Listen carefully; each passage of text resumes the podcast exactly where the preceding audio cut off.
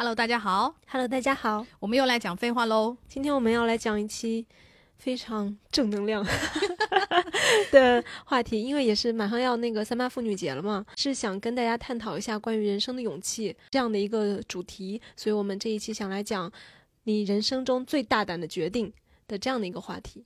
好，那我们开头先感谢一下精准分级祛痘品牌贝芙汀赞助本期的播客。贝芙汀是什么呢？好，听我们等下慢慢来跟大家讲。好，我们先讲我们这一期的这个题目哈。嗯，先讲我们互相的好了。大胆的决定，人生中迄今为止最大胆的决定是什么？你先说。啊，因为你也知道我就是一个非常讲话很很严谨、很保守的女的哈。然后我一直想，什么叫罪呢？好像人生就是没有罪。但是一说。我爸妈比较不容易接受那种决定，是最近一次，可能就是你也知道的，就是前几年我突然裸辞，然后就是辞了。半年多就是跟你在一起疯狂追星，什么也没有干，我真的是裸辞，然后在家里就坐吃山空那种状态。嗯，迄今为止算是别人家的小孩的，就是走着那样的所谓的正确的道路的那种人。然后我就是很少，而且我的个性也是非常的保守，我是从来不会做裸辞这种事情的。所以那也是我第一次裸辞，而且在裸辞期间，我真的是什么都没有做，我就在疯狂磕 CP，嗯，磕 CP，然后那个追星，然后就是看电视剧。就是我基本上就好像在过一个疯狂的暑假一样，只不过那个暑假我过了半年，我还蛮开心的。因为虽然整个过程是一个过吃山空的过程，然后到最后我由于那个金钱所迫，最终还要回去打工，但是那个过程就是我在上一份工作里面，就是我整个人基本上已经快跳楼了，就是非常的崩溃，然后我也非常的累，嗯。就是到了那种我已经不知道我为什么在做这份工作的程度，就是人已经没有没有了意义感，所以那半年什么都不做，对于我这种一直比较紧绷的人来说，就是是好像是第一次自己决定的放松。作为青春期少女，我我青春期都没有这样就是狠狠的追过星，然后经历了那半年之后，我感觉我整个人就是像活过来一样，就是人生的状态有好转，我觉得这个对我来说是很好的。OK，那我觉得你做的最。大胆的决定是你顶住压力做一个丁克耶，因为像你这样算是爸妈眼中那种标准好孩子的，就是这种人做出这样的决定，我感觉就是对你爸妈来说是一个比你裸辞更加不可接受的事情。哦，这倒是，这倒是，因为这个确实三天两头，基本上 还蛮痛苦的吧。反正每次都是会大吵架，但是。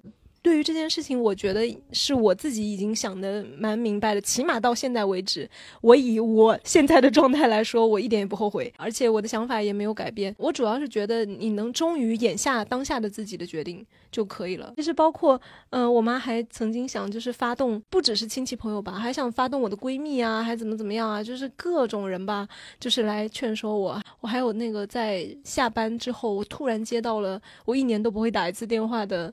和 我的小姨 打电话给我来劝我生小孩，反正就好多这样的事情。然后还有一次，我就是非常令我痛苦的是，我妈把她的头像换成了一个我根本不认识的网络美婴儿，那个也是就是让我我气疯了那一次。但是你妈就试图潜移默化，对我妈就是一直在试图就是潜移默化的方式来改变改变我的想法，改变我的决定。但是我是觉得，因为生育这件事情。我是完全相信这是属于女性自己的决定，然后我的身体是我自己的，我的人生是我自己的，所以以我现在对我自己的判断来说，我认为我不适合成为一个母亲。我也为那个没有出生的小孩做的微小的贡献，就是在我不适合的时候，我不会选择让他到这世界上面来。这是我个人的想法，我也不认为我所生活的这个世界是一个对小孩多么友好的世界。嗯，我想不出来。其实我你想不出来吗？我觉得你是个很大胆的女的，诶，你可能是想不出罪了。我没有想不出去，因为我在想说，我的人生这些决定，我都觉得感觉好像它都是顺理成章的。我没有感觉哪一个就是说是我要下很大的决心。我自认为我是个非常随波逐流的人，就是随命运逐流哈。就是我感觉命运到了这一刻，我觉得我应该干什么事，我都感觉就是命运决定的。唯一我认为我比较坚持的一点哈，不能说我特别大胆，我比较坚持的一点就是我。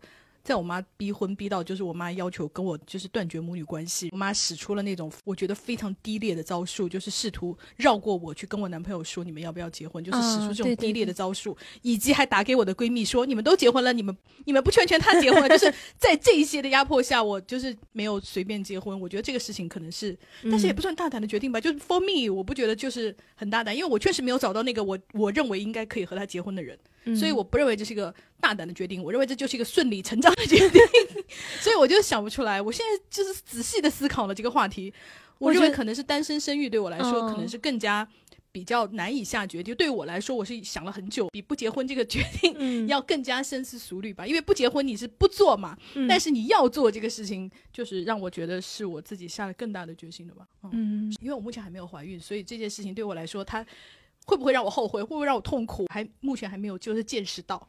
就是命运要给我一个耳光，还是给我一个甜头？对我听你这个思路哈，我就觉得说，其实人生中最大的决定，可能有一些是我们自己看来顺理成章，但是我们知道从别人眼中看来这是非常离谱的，可能是这样的一些事情对。我也嗯是就是这样觉得，因为我们就是选了这个选题以后，本人嗯就开始陷入思考，我想说我要说什么，然后我就发现我一样都找不到，我还是找别人跟我汇总了一下思路。我说天哪，我还觉得我是个蛮循规蹈矩的人，至少我就是一个 妈宝女，你知道吗？嗯就是我觉得任何事情都好像没有就是。特别让我妈崩溃，然后后来就是我朋友跟我总结了一下，我就哦，对对对，好像 还有这个事情是这样嗯子，所以我们俩其实都不算特别叛逆的。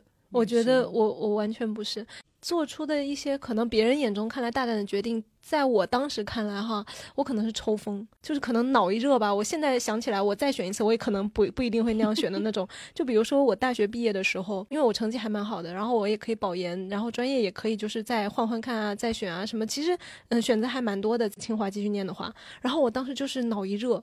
我就是抽风，就觉得不，我不能在这里继续念下去了，我要去别的地方。然后呢，我还要再换个专业，非常临时的决定申请，然后我还换了一个非常理论的专业。当时那个我跟我前男友吃饭，我就跟他说。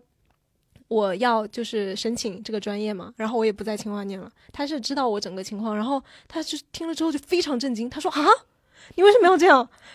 那你准备以后找什么工作呢？然后他一下问我之后，我也被问懵了，因为我根本就没有想。我想啊，可是我想读这个专业，我对这个专业很有兴趣，就是因为我当时还在想，就是要不要继续在这个专业读博士。所以我根本就没有想过找工作不找工作的。然后他把我问愣住了之后，他看到我愣住了之后，他甚至被我的愣住感到了一丝惭愧，你知道吗？好像他问出了一个非常庸俗的问题。但是他问出我那个问题之后，其实，在几年后，当我找工作的时候，我意识到，对他问的问题是非常有道理的。我后来读的那个纯理论的专业，对我的找工作一点帮助都没有。当时，呃，申请那个专业也好啊，还是我放弃本校的，就是呃保研，就是这种很好的机会也好，可能都是一个很傻的行为。就是在我毕业找工作那时候，我有一点追悔莫及了，但是也不能说是完全的浪费或者错误吧。我现在想起来，我就觉得是还是值得的，然后还是蛮有意思的。嗯，就像我当年从上海来北京一样，因为对我来说，它是一个迫不得已的决定。因为大家都知道，做影视气氛比较浓厚，或者你机会比较多的，就是在北京嘛。然后你在上海的话，你永远就是你可能做的那个影视方面的内容就会比较少，就会偏向于比方说呃时尚啊、时尚活动啊，或者是像那个 PR 的那些就是公关类的那些东西。如果你要真正进入到影视，就是我们说的纯影视行业的话，你在上海就是机会会比较少。外人看起来好像就是很大胆的决定，因为我在上海那边就是薪水什么都已经蛮不错，我谈那个公司，但没有谈定，就是大家在互相接触的那种状态，我就来了北京。但是对于我来说，那就是一个不得已的决定，因为我没有别的选择。如果你要做这个行业，你就只能来北京，嗯你就只能放弃你在上海那个，你在时尚活动做的再好没有用，你拍不出一个好的电影。就是对于我来说也。就是走投无路吧，或者这这就是你唯一的选择。你就想要这个的话，它就是你的选择。对对，所以我们很难说它是不是个大胆的决定，它可能更像是一个你唯一的决定。对，我我觉得有些时候有些大胆的决定，它有可能是唯一的，是走投无路的决定。有些时候就像是我头脑一热，莽撞，然后完全没有瞻前顾后，就是完全是因为当时的愚鲁 而产生的一个决定。然后当然也会被很多人劝阻了，但我们可能就是很很拧吧，然后就是有那个牛劲儿上来了之后，就是一定要这样子。因为你想，大 S 跟汪小菲闪婚这个决定，嗯你就很难说他是个大胆的决定还是鲁莽的决定了，嗯对吧？虽然人家离婚了，但是毕竟他们有就是恩爱过、幸福过，所以你就如果要从结果来看，你就很难判定到底这是什么。对不对？因为他们当时在一起的时候，就刚结婚的时候啊，就是蜜里调油，很幸福，而且他们是闪婚，二十认识二十八天就结婚。哦，就这种闪婚的决定，你也很难就是判断 到底，至少还是个大胆的决定，不一定就是成功的决定还是失败的决定，我们没有办法讲，嗯对不对？但他就是肯定是个大胆的决定。我就觉得很多姐妹在就是婚恋方面就是有着这样的勇敢。你像那个张婉婷，就是我们看那个《再见爱人》啊，嗯她跟她老公应该是老公是在奉子一起成婚对对对，嗯在一起没有多久她就怀孕了嘛，然后怀孕没有多久就结婚了嘛，就整个完全就是好像是被被这个事件推着走一样，就是她也是个很大胆的决定啊。要如果是我的话。我跟一个还没有那么熟的男的，就是我意外怀孕的话，我我也可能也没有那么大勇气说就一定要跟他结婚。结婚这件事情，真 我感觉他是要可能要跟随你很久，对，就不管对对你的影响是好的还是坏的，他都会跟随你很久。嗯，而且我感觉这个事情我也不会干，因为我我就是那种控制狂，我就会觉得奉子成婚这件事情是一件失控加失控的事情。然后如果你比方说你意外怀孕了，但是你还没有结婚，然后你会嗯因为意外怀孕这件事要跟对方不不不，我不会，你不会对不对？就是除非就是对方其实我已经悄悄的爱对方很久啊，或者怎么样，就是一定要在这个怀孕这件事情的基础之上。还有一个别的强有力的理由，在这个理由里面我是得力的，我可能才会干这件事情。就假设如果我比方说我决定要留下这个小孩，那我也可能会说，那我们可以先有小孩，那我们再试试相处。我不会因为就是我有了小孩了，所以我好像就是除了跟孩子他爸嗯在一起，我没有别的选择，那我不会做这个决定。我也觉得是，哎，我觉得我们这样说话是有点站得不腰疼，因为有的女生可能单独抚养小孩就是很困难的。我觉得大家的生活处境啊，还有那个人生观念。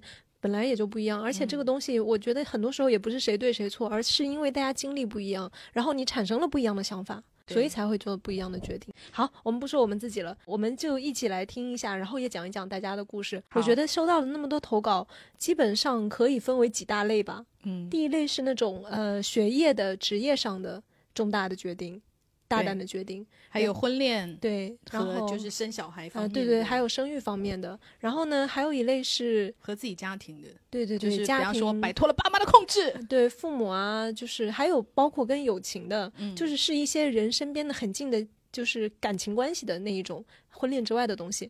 然后呢，还有一些是其他人生重大决定，这些里面就因为有有些我们实在不知道怎么分类，就一箩筐全部都装进去了。我想到《生活大爆炸》里面就是有一集讨论过这个，我不知道你还记不记得啊？嗯就是那个那个 Hollows，就那 Howard，嗯就是他是那个妈宝男的那个那个男的，然后他就讲说他人生最 最勇敢的决定就是吃那个糖浆，然后是让他是给他量杯分小杯吃。他说我可是对瓶吹的，就是 就是很好笑，而且最后哦被逼问出来，这个也是吹牛的，他还是按着量杯吃的。然后就是讲他们其实那一集是讽刺，就是那种乖宝宝啊，妈妈的那个妈宝男啊，你再出格能出格到什么地方？然后他还有一个是那个我们的男主角 Leonard，然后他也是一早起来就吃牛排。Annie 就问他说：“天哪，你怎么一早就就吃牛排？”然后他就非常酷的说：“呵呵，早就告诉你，你爱上的是个坏男孩。”我就觉得真的非常的可爱。我就觉得就是这种处境跟我们就是东亚小孩就是差不多。嗯，对，因为我每次就是青少年聊到叛逆，他们大概也只能想到就是说染头发啦，嗯，或者就是说呃，在被窝里打着电筒看小说啦，就是对他们来说这已经是就是最叛逆的事情。甚至有一个很好笑，他说我考试作弊，还打个括号说是小考，大考没有作弊，小考在作弊。然后我看了以后，我想说天哪，东亚小孩就是整个看上去就是太乖了。这位朋友讲的啊，我当时看他留言的时候，我就有一种特别奇妙的感觉，因为他留言的最一开始他说，从小学开始搞理科竞赛，在全省最好的中学、最好的理科班，从初中读到高二，还是因为对人文的热爱转去了文科，结果是人生中第一个巨大的滑铁卢，完全不适应文科的考试模式，高考一塌糊涂。从前理科班的朋友最差都去了中大的情况下，我只考上了一个二幺幺，爸爸勃然大怒，差点不让我读书。大学进了一个不喜欢的专业，从大一起开始准备转专业，有空就坐来回两小时的公交去另一个校区的历史学院听课。大二转专业时，发现历史学院和英国有个二加二的项目，但需要修完历史学院的专业课才满足交换要求。于是大二一年上了三十六门课，把大一大二的专业课都上了。结果 pandemic 爆发，除了我妈妈，所有人都激烈反对。从高二到现在的七年时间里，我一直在看似违背常理的选择，探索我对学术的兴趣和生活的可能性，有的成功，有的失败。学术是非常漫长的道路，如果今年申博不成功，明年依然会再来。不确定会不会有一个好结果，但谁又能定义好结果？我做出的一切决定都构成了现在的我，不完美，但也不愿变成任何其他人的我。嗯，然后，最奇妙的是，过了两个小时之后，他说，刚刚收到了美国 PhD 的 offer 啊！哇哦，真的很不错耶。因为他留言给我的时候，就是他已经做好了破釜沉舟，就是我我失败了，我还要再继续努力啊那样的打算的时候，然后我就看到他幸运降临的瞬间，我就觉得哦，好奇妙，真的很不错，好像参与到了他人生中很重要的一刻。就是正在看他人生的现场直播对对，真不错。我是前几天那个我们在做直播的时候，然后有个妹妹就来连线，她就讲说她跟一个男的恋爱很久，然后那个男的一直是有家庭的，然后后来那个男的就是离了婚，离了婚以后就是想要跟她在一起，但是在这么几年的纠缠中，她觉得就是她已经不喜欢那个男的了，而且她觉得那个男的就是对她控制欲过强，就比方说会偷看她手机啊，然后不准她跟男同事出去玩呐、就类似这样子。根据那个男的说，他是为了这个女生净身出户，嗯。然后除了一套房子以外，什么都给前妻了，就是类似我为了你放弃那么多，你还不跟我在一起，然后就开始，比方说跟踪他呀，嗯然后对他有一些就是暴力行为啊，下定决心要离开这个男的，绝对不会回到这个男的身边了。包括他准备搬家，然后但是他还没有想好的就是，他不知道自己要不要辞职，然后就是打电话过来给我们，因为他怀疑的就是她男朋友有跟踪她的行为，但她不知道是怎么怎么跟踪的，因为她说，要不然在他车上放了那种定位仪，要不然就是。查他的手机，但他不知道就是手机这个东西要怎么看，因为他找人问过，人家说他手机上是没有这种嗯这种软件的，所以他不知道怎么。但他有一次很明显，他说他开车到另外一个城市去，那个城市正好是她就这个女生的前男友所在的城市，哦可是她并不是去为了去见前男友，她是因为工作的去的。她刚刚从她家里开开出去大概半小时吧，离婚男就打电话给她说：“你又要去某某某地啊？你是要去见你前男友吗？”她就不知道她怎么会知道的，所以她就非常的恐惧。太可怕了。嗯，然后在这种情况下，但是还说他是绝对不会回头。嗯，然后我们就是为她高兴，就是做出这样的决定，非常符合我们今天的那个非常大胆的决定。嗯，而且我其实也觉得我们的执法其实也更加需要保护这样的女性，对，尤尤其是那个人身保护那个限制令，其实。最应该申请出来保护的就是他们，对因为这种跟踪啊、暴力啊，其实都已经是很严重的行为，而且它是会升级的。对，所以也希望这个女生她今后呢，就是平平安安的度过，就是不要再被这个男的，就是更加进一步危险的骚扰。嗯，就是在他跟我们的叙述中，这个男生的暴力的升级行为就是非常典型的。一开始，这男的跟他在一起就是打自己，然后就是开始摔家里东西，最后到打他。嗯，就是他跟我们的描述中，我说天呐，这就是我们、就是、教科书对般的，经常讲的，他是最典型的暴力升级的行为。一开始你对会觉得他打自己好像还好，最后就是一定会变成打你的。嗯，我朋友说毕业之后把名字改了，很多人告诉我不能改，成年了改不了。但我一意孤行，独自回了两次老家，轻松搞定了。影响大概是让我更加喜欢自己了。哦，我觉得这个真的很不错。诶，有一个妹妹跟她讲的是一样，她说是因为要离婚，所以她改了名字，然后全部开始重新的人生。然后底下还有人问她说，到底怎么可以改名？那个妹妹说，我去了派出所改名，然后那个派出所就是不让我改。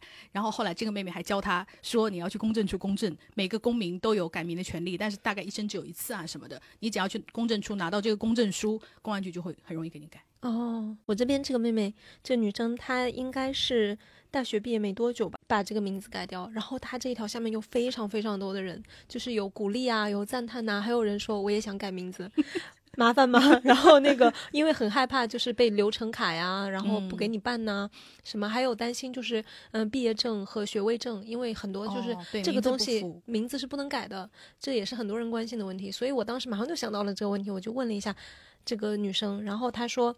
毕业证和学位证是改不了的，但是户口本上会写曾用名，那个是有法律效力的。所以可能你会需要一些稍微麻烦一点的，就是要证明一下，但是这个其实可以证明是你本人。因为说到改名字这个事情，我之前比较热衷于网络上大家一起取名字这个事情，然后就经常会接到一些呃投稿啊，就是说呃我小孩要出生了呀，然后那个姓什么啊，我想给他取一个什么方向、什么感觉的名字，取不好什么，然后大家所有人一起来想，然后其中有相当一大类，就是基本上都是女生哈，说我想改名字，我的名字叫招娣。哦，我的名字叫什么亚楠，叫盛楠什么的，就是这种很明显带有性别歧视色彩的名字。他们就说，我希望我改了名字之后，就让这个名字像我自己的人生一样，就是属于我自己。之前为什么就是对学位证、毕业证这事情这么敏感？因为很多人都是会担心这个东西嘛。所以，嗯，其实，在节目里面听到这个的，大家。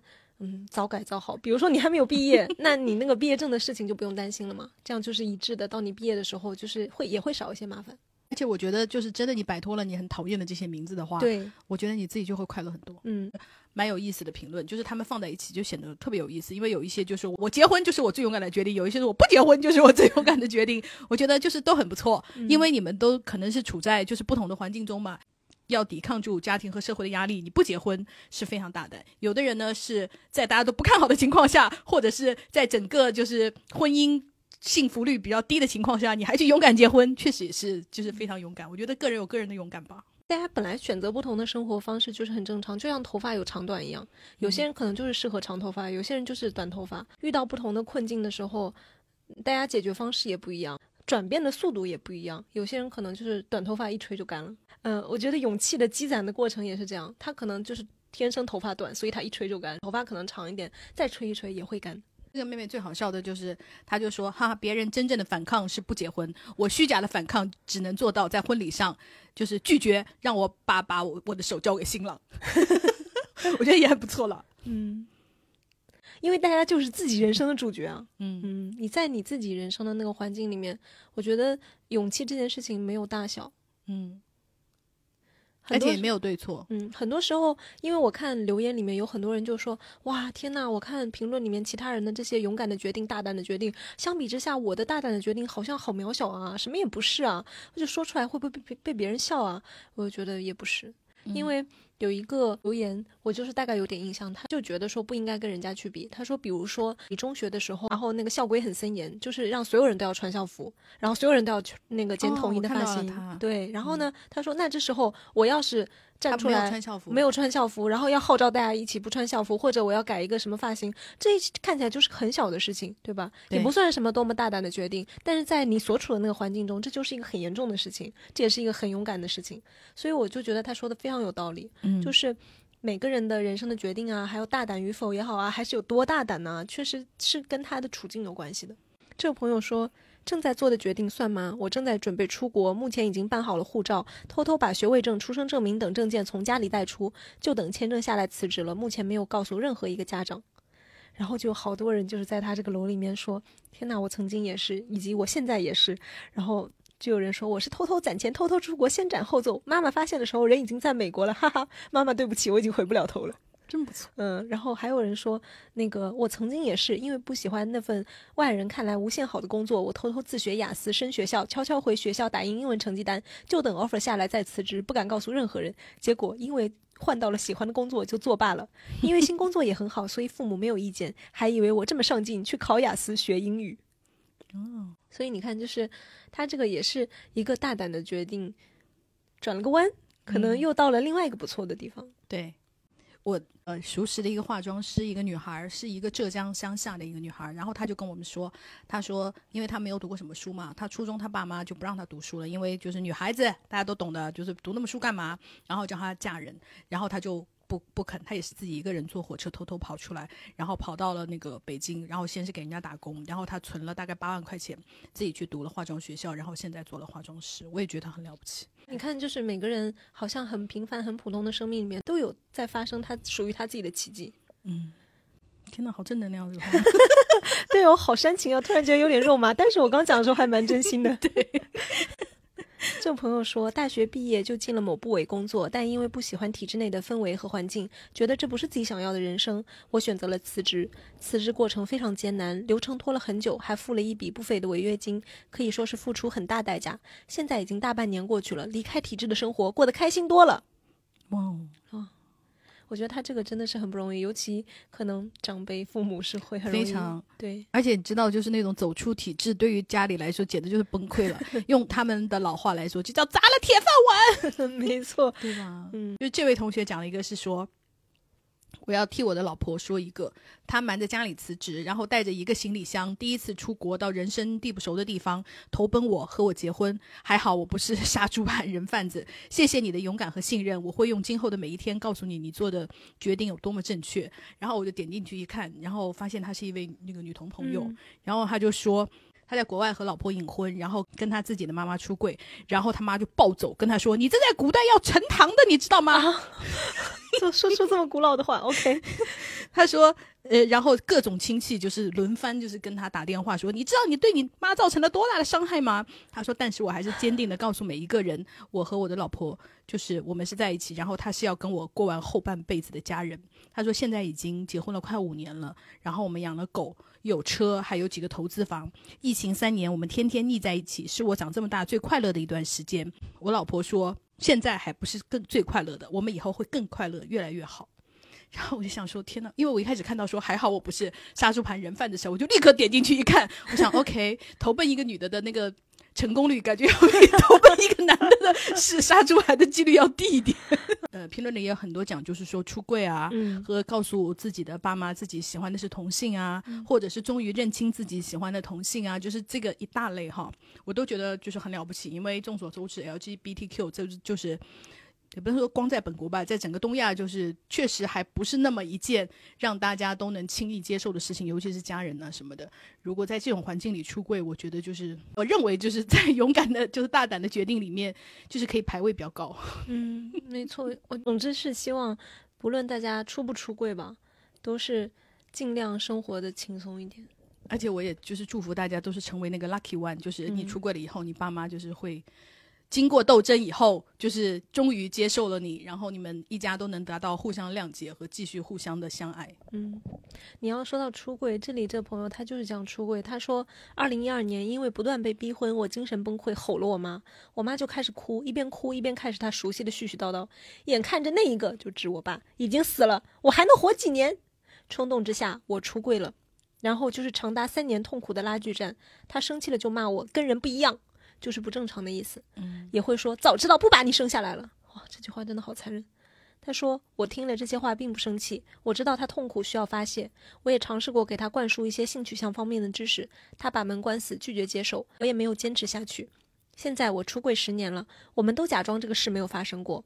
不过有时候他还要问我去见了谁，跟谁吃饭了，跟谁出去旅游了，偶尔会问是不是去见那种人了，我都笨死了，痛苦。天呐，十年了也还没有和解，天呐，我以为他说十年了，然后我们终于就是 接受，也不叫接受这件事，就是大家不提这件事，但是心里已经反正你就这样了。我以为是这样，没有想到他还他妈妈还是很紧绷，还就是想着他会浪子回头了。对，然后也有另外的朋友说，也是拉拉朋友，然后他说我出轨了，这就是我做过的最好的决定，就感觉整个天地都开阔了，我得到了完全的自由。因为我们俩不是有一个共同的朋友，就是过嗯年的时候出柜了吗？因为我跟他很久没见了，然后那个共同的朋友都说，他自从出柜以后，整个人的那个精气神都不一样了。而且他有一段时间得了比较严重的抑郁症，就是甚至到了可能就是有一些自杀自残的想法。然后我们朋友说，就是经过他出柜了以后，他说他现在日子过得有滋有味，甚至已经开始打算重新装修自己的小房子了。哇哦，嗯，然后我就觉得哇，天呐，太好了！就是你知道有一种为他感到高兴。我听了我都好感动。嗯，我朋友说，转专业出国读研，本科在九八五读的某纯文科专业，同专业的同学基本要么考公，要么做老师。我不想要这种稳定的、一眼看得到头的生活，于是申请了毫不相关的专业来美国读研。现在已经研究生毕业，在美国工作五六年了，感觉这是我这辈子做过最正确的决定。我妹妹很好笑，她说她最大胆的决定就是大二瞒着父母和网上认识但完全不熟悉的同单约着一起飞到雅加达通宵夜排看一场演唱会，然后回国时候因为大意错过了航班（括弧当天最后一班），重新订了第二天的飞机，所以就在还在机场大厅这样睡了一晚，就是因为追星。而做出那种大胆的爸妈不可思议决定的，我觉得也很可爱，对不嗯对？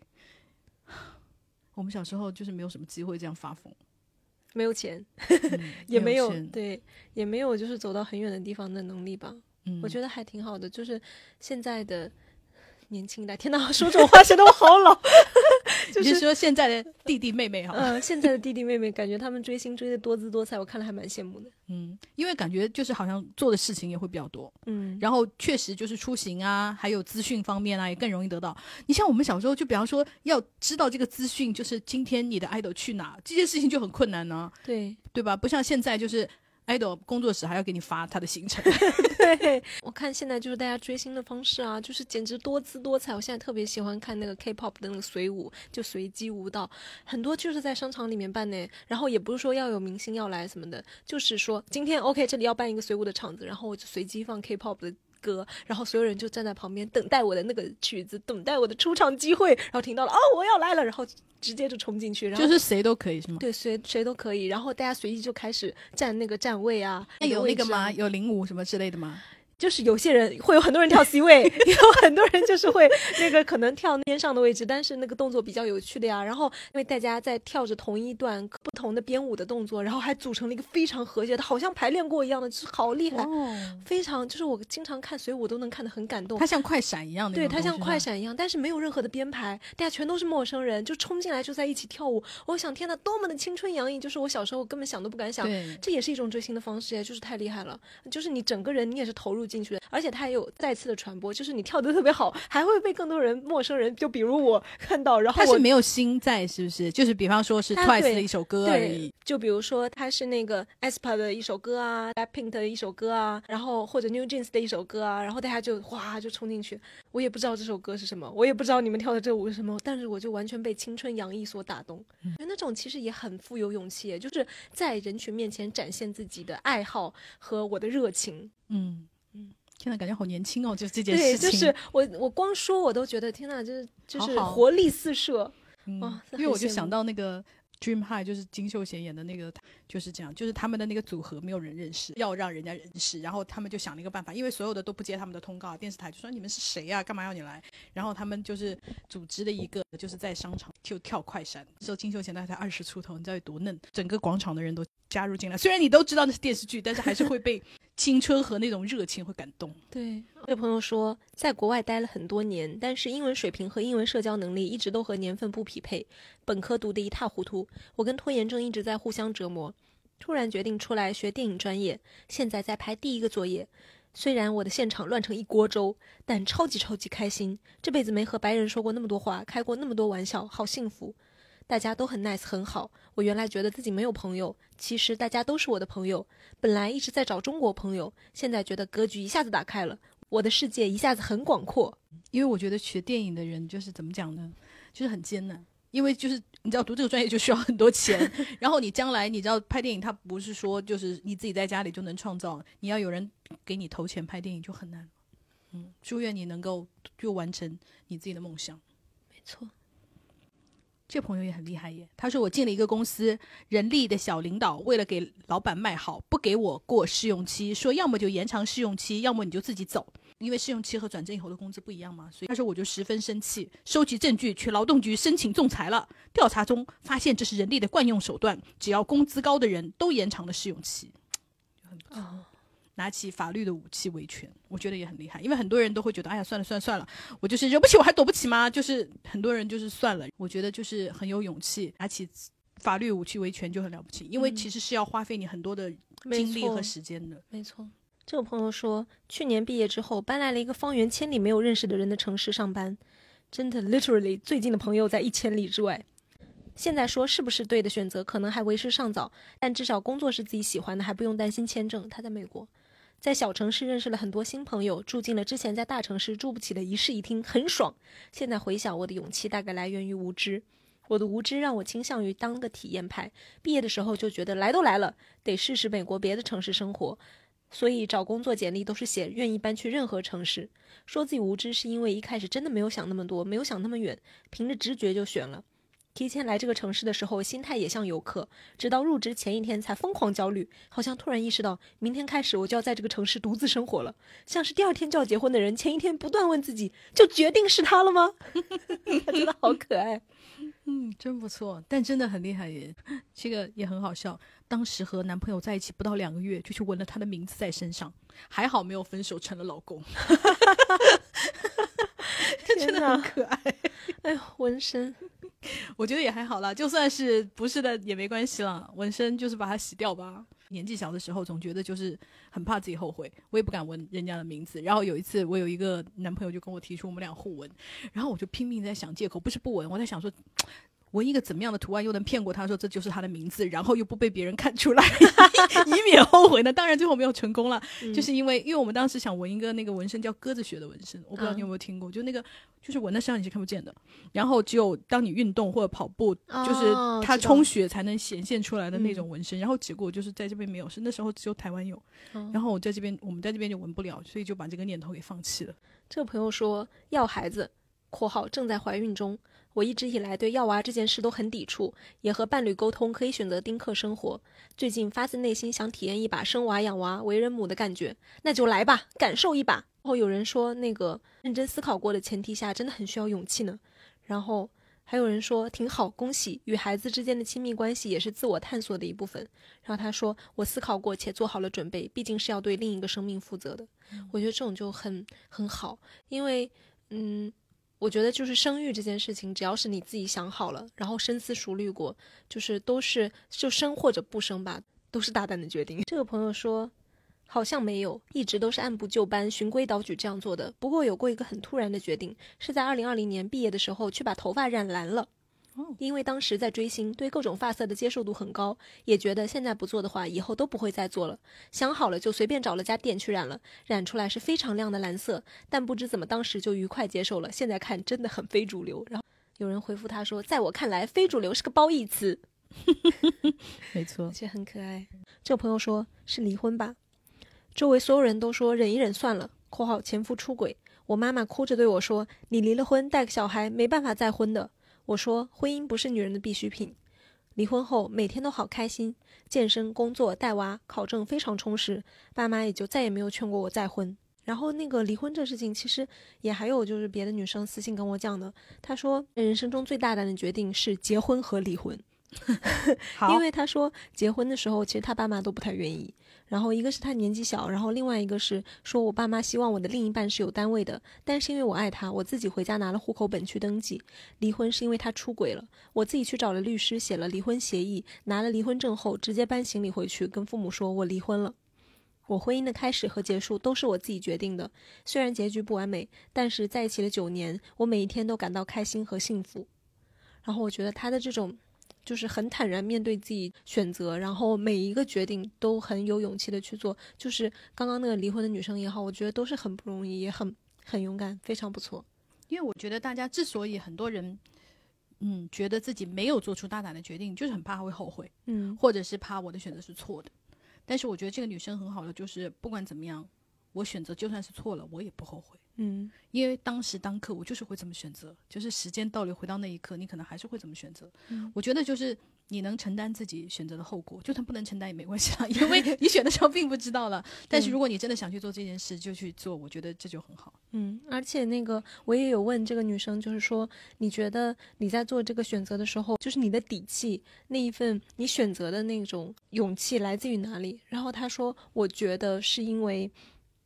我知道我的父母爱我，他们会尊重和接纳我，加上我有一份稳定的工作，可以自己养活自己。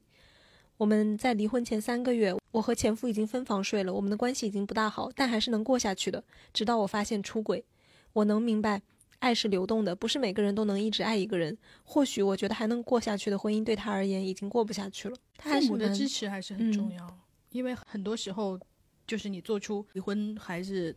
结婚的决定啊，或者是说我要偷偷瞒着我妈去国外的决定啊。当你做出这些决定的时候，虽然你当时是瞒着你妈，但是你心里知道妈妈不会抛弃你的，妈妈不会因为你真的去了美国不告诉她，然后就跟你断绝母女关系，然后一辈子不来往的。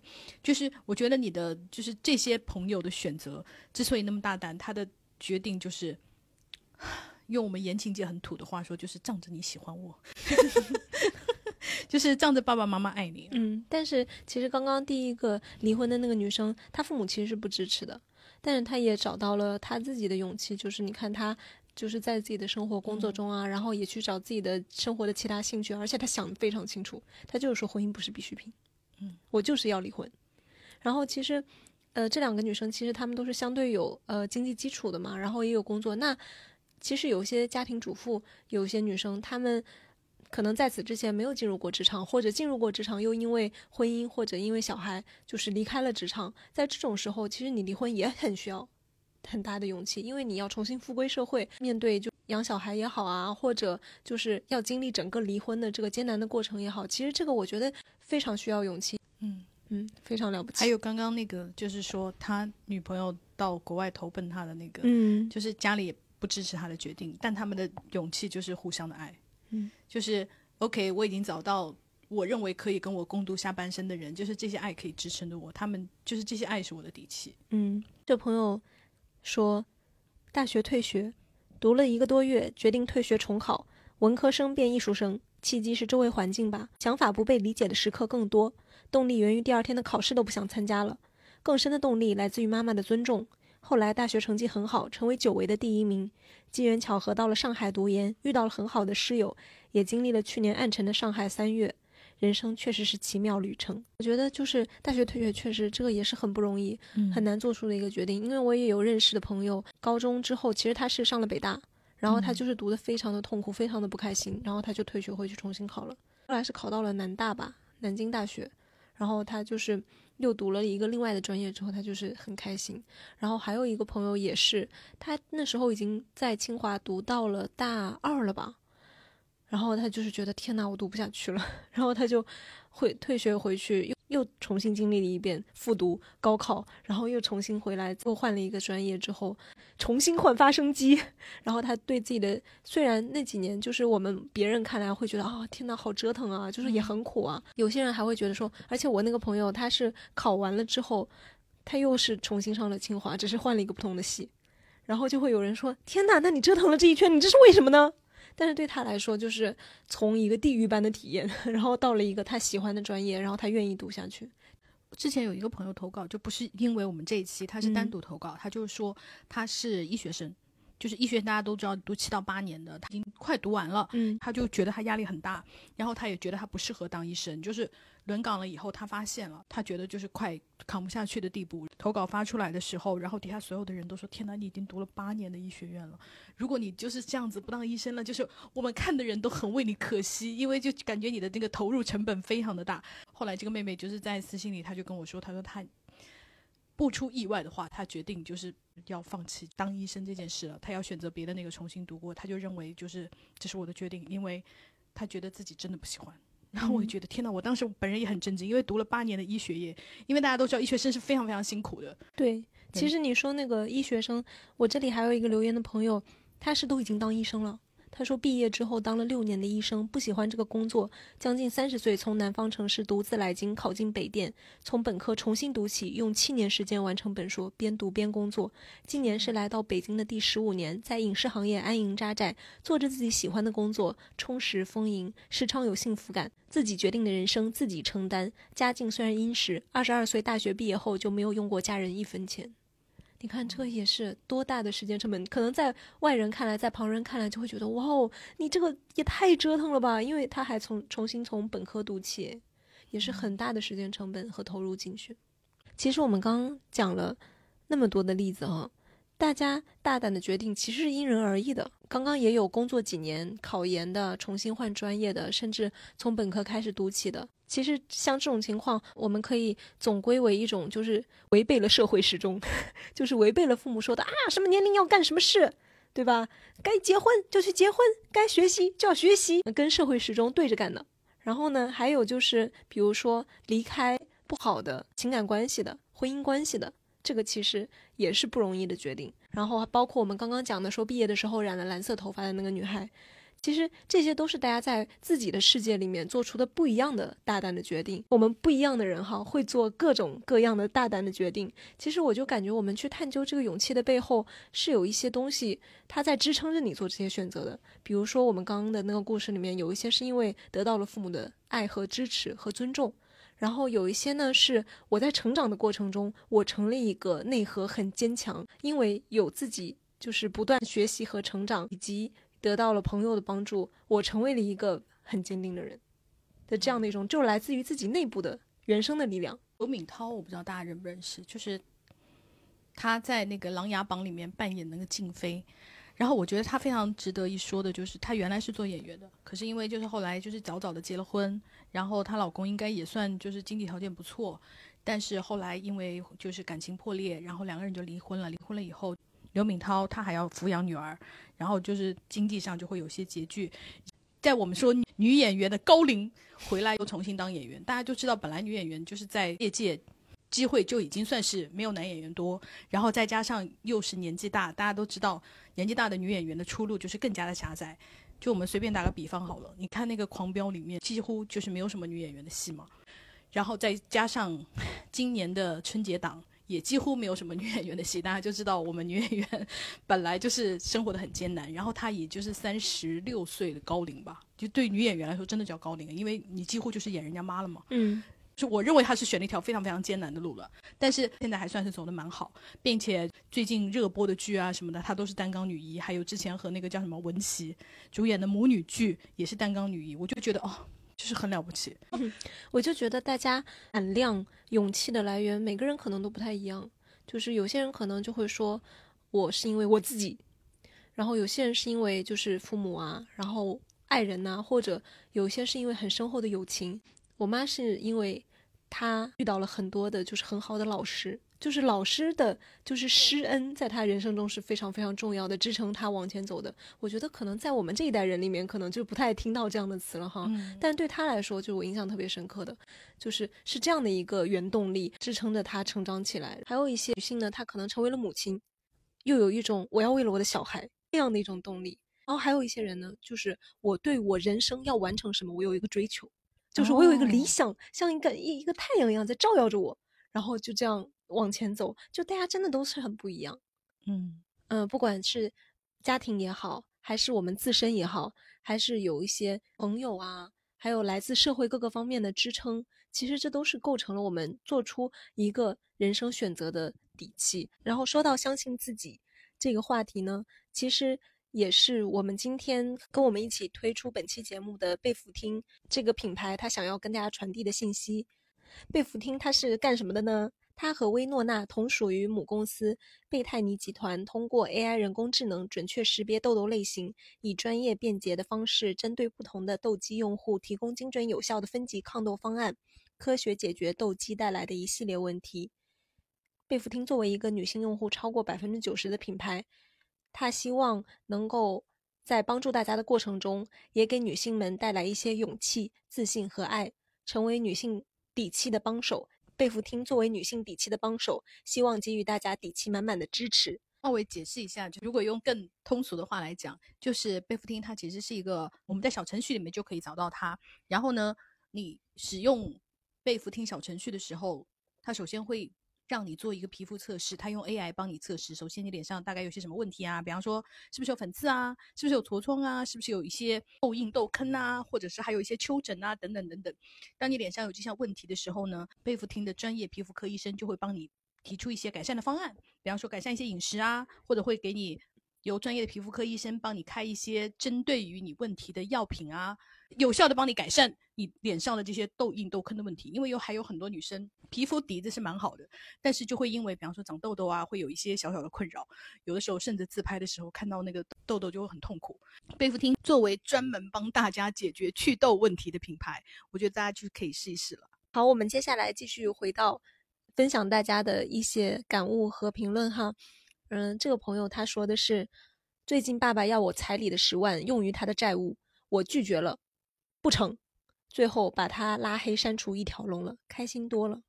哇哦，其实有很多朋友都是讲到了，就是跟自己的原生家庭切割，嗯，然后还有有一些是干脆就是讲我是如何逃离的，嗯嗯，我还这边有一个妹妹讲到说，就是。拒绝再给家里就是超过自己应应该付的那些生活费啊，就是爸爸妈妈经常会问他要钱呐，说比方说弟弟要买房子啊，或者是妹妹要买房子啊，或者是什么什么家里有种种借口问他要钱。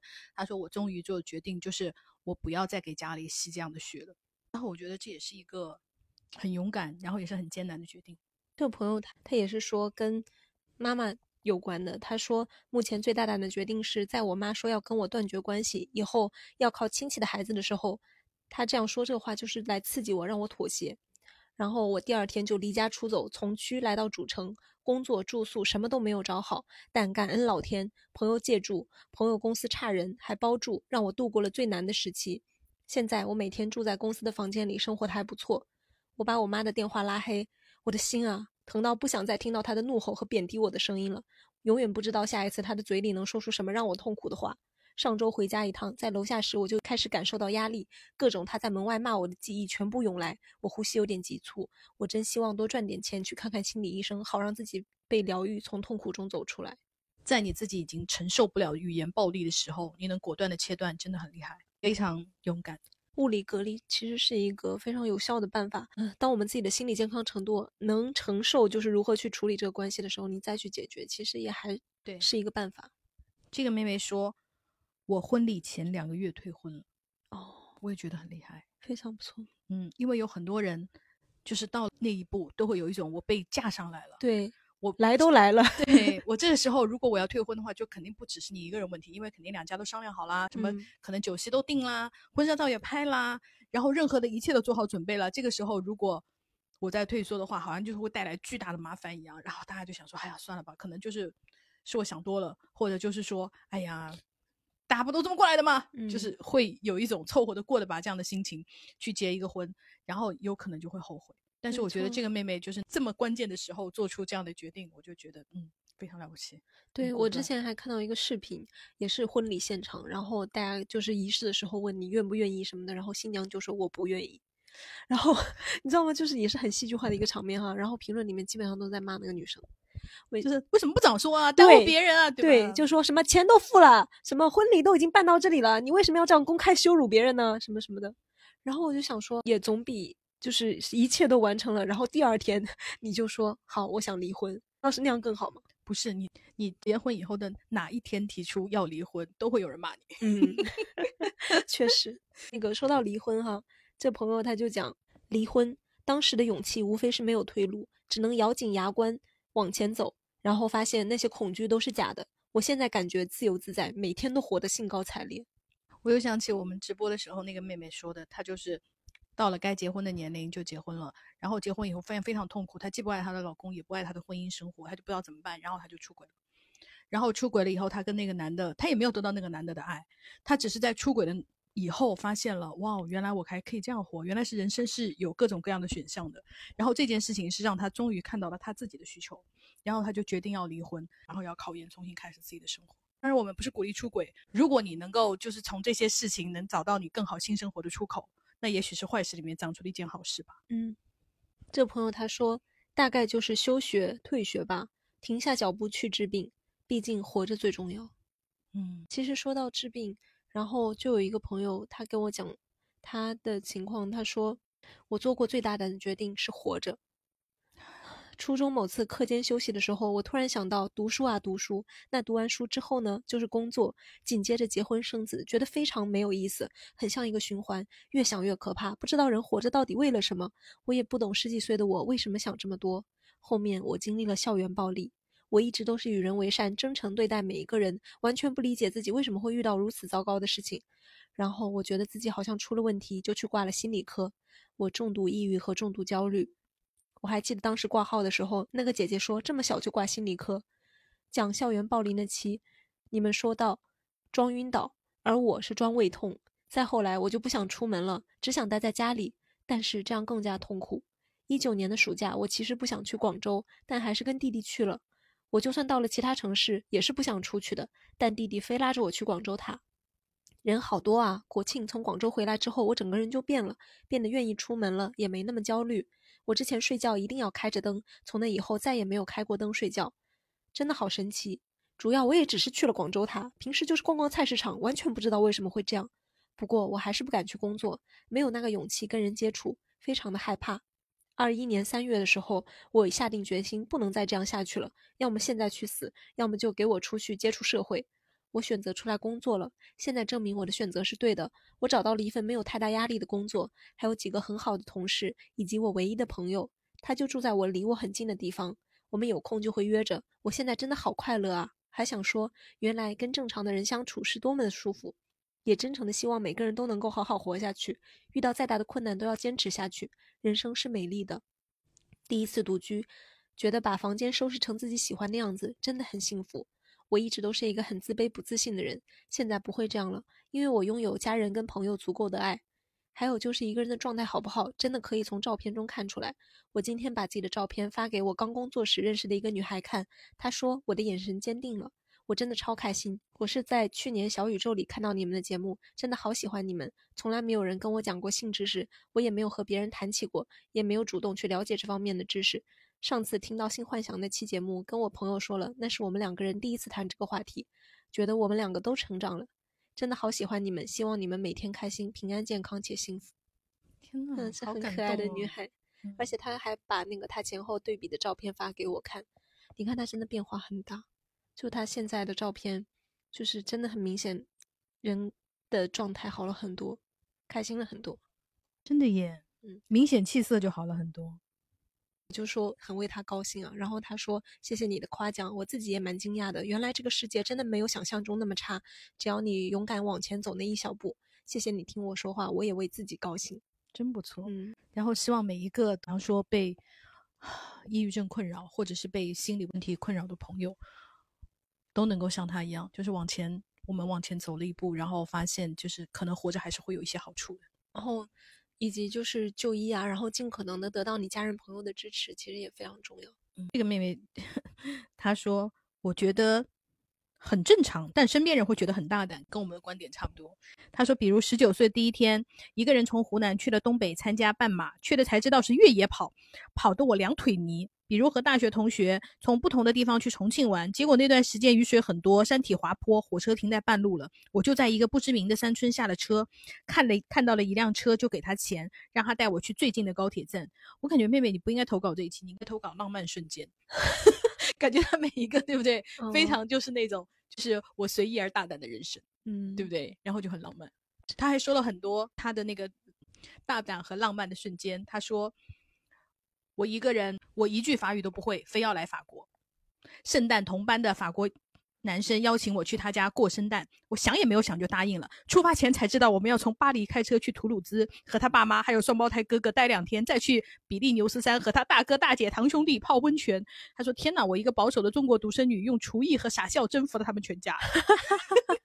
他说：“我也还喜欢一个同公寓的中国男生，因为他完全是我的类型，白瘦高，幽默细心。我天天春心荡漾跑到他家蹭饭，一起喝酒，一起看电影。最后我被巴黎的学校录取了。有一天晚上要分开，我追出去叫住他，跑到他面前说我喜欢你，吓得他后退三步。当然他没有同意，但是我觉得我很勇敢。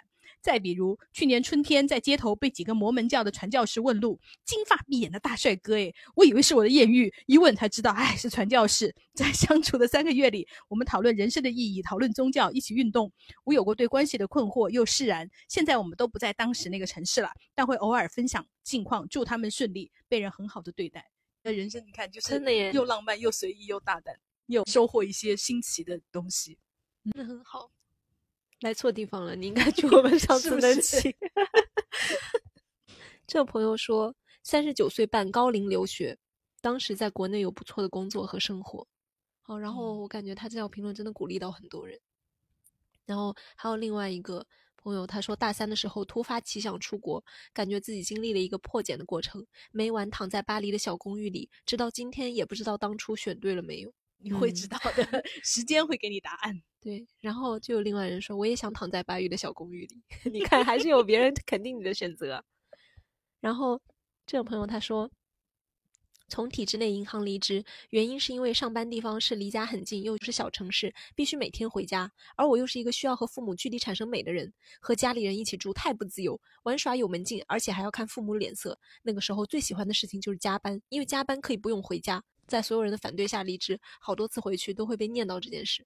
我感觉很多朋友就是都是在，比如说我大学我就选了特别特别远的地方，呃，什么工作上啊，我不想被家里安排去，然后我就选了那个呃另外一个可能看起来更加艰难的工作什么什么的，我觉得是在一个破茧而出、成为成人的一个过程，而且尤其是女生可能遭遇到的这种来自家庭的这种包含着爱的枷锁会更多。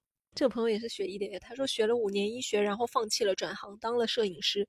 毕业后，一个人从广州到杭州找工作，居住生活从摄影小助理开始做起。